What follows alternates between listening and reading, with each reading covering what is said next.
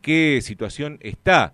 Eh, y por eso estamos en comunicación con Mariano Portillo, que es el presidente del Consejo Deliberante de, esa localidad. Mariano, buen día. Buen día, Gustavo.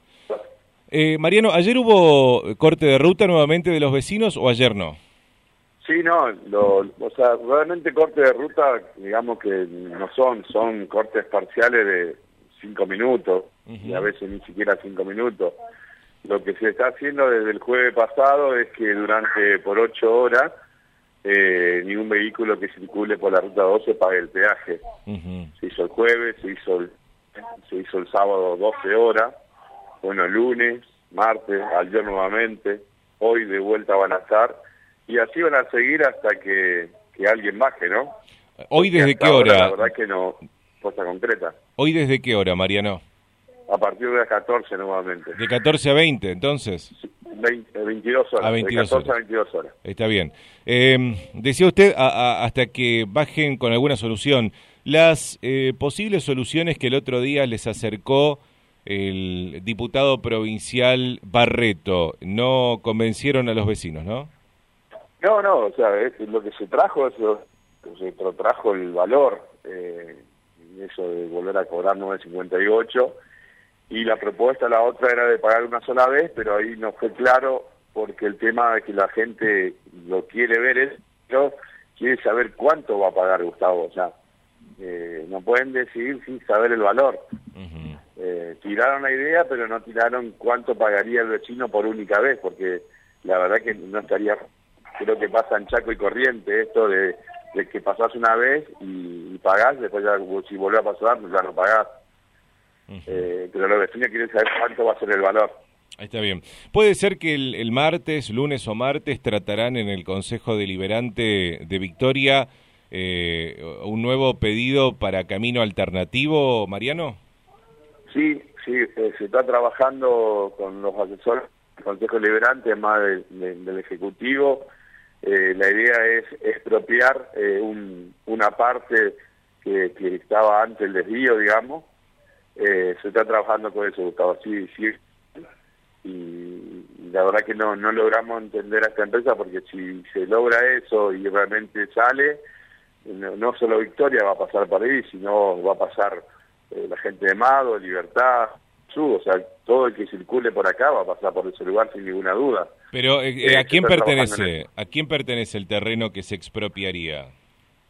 Eh, donde donde estaba anteriormente el de eh, el desvío. Donde, donde anteriormente había un desvío, no sé si te acordás. El desvío que, hicieron, el desvío. que hicieron el año pasado y que los clausuró Vialidad. Sí, correcto. ¿Pero no, no pertenece a un vecino ahí de, Victoria ese lugar? Sí, sí, o sea, se pertenece. Sí, la idea es comprar, o sea, no no es tomarlo así. No, claro, claro. Eh, la idea es eh, que la señora venda al municipio.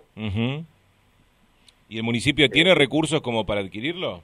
No, la idea es que por eso vamos a hacerlo para que la provincia, si se puede hacer cargo, la provincia. De unos 600, 700 metros más o menos. La idea es que la, calle tenga... Eh... Mariano. Mariano, ¿me escucha? Sí, sí. Ah, que la calle tenga qué cosa iba a decir? No, que, que sea una calle de, de 20 metros y estamos hablando de algo de un largo de 600, 700 metros más o menos. Ah, mire, eso, eso es lo que, quisieran expropiar, digamos. 700 metros de largo por, por 20, como si fuera eh, un lote de un, lote pegado a la ruta de 700 metros de largo.